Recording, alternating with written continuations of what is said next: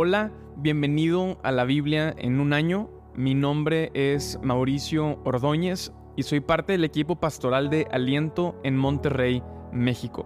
Quiero agradecer a mi gran amigo Samu Uribe por el privilegio de ser parte de este extraordinario proyecto. Y también quiero felicitarlos a todos y cada uno de ustedes por decidir conocer y profundizar en las palabras de Dios.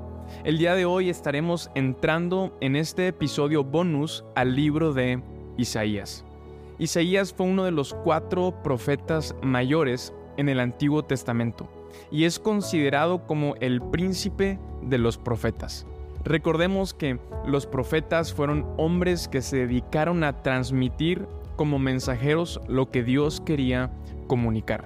Isaías, además de profeta, fue también asesor político de los reyes de Judá, así como poeta, orador y escritor. La labor de Isaías como profeta se extendió por casi 60 años y abarcó el reinado de cuatro reyes. Su labor se fundamentó en una sólida oposición a las políticas de pactos o alianzas que llevaban a cabo los reyes de Judá con los gobernantes de imperios o naciones extranjeras. Isaías se mantuvo firme en su llamado y aconsejó a los reyes a ser fieles únicamente a Dios. El libro de Isaías contiene 66 capítulos y deriva su título del autor cuyo nombre quiere decir Jehová es salvación. El libro de Isaías puede dividirse en tres secciones. Los primeros 35 capítulos contienen anuncios del juicio de Dios sobre el pueblo. Los capítulos 36 al 39 contienen un intervalo histórico y los capítulos 40 al 66 ofrecen un mensaje de consuelo para el pueblo de Dios. Este libro describe muchas facetas del carácter de Dios. Lo vemos obrando en juicio como en misericordia, en tiempos de disciplina y de gracia, justicia y perdón, exilio y salvación.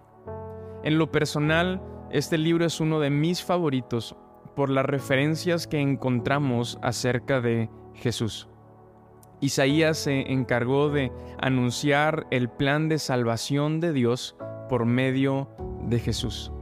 En este libro podemos ver a Jesús como un niño que está por nacer y que será llamado consejero, Dios poderoso, Padre eterno y príncipe de paz, pero también como aquel siervo fiel que fue despreciado y rechazado, quien conoció el dolor más profundo por amor para pagar el precio de nuestra salvación.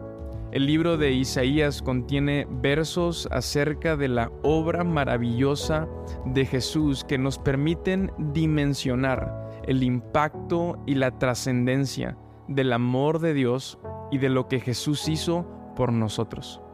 Isaías es citado directamente en el Nuevo Testamento más de 65 veces, muchas más que cualquier otro profeta del Antiguo Testamento, y es mencionado por nombre más de 20 veces.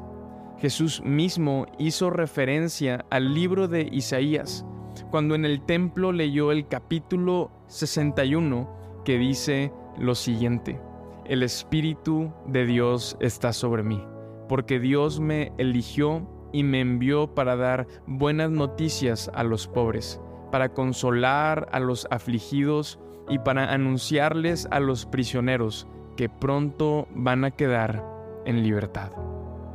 Habiendo dicho todo esto, te animo a estudiar y disfrutar de este libro. Estoy seguro que Dios quiere hablarte y llevarte a más a través de sus palabras.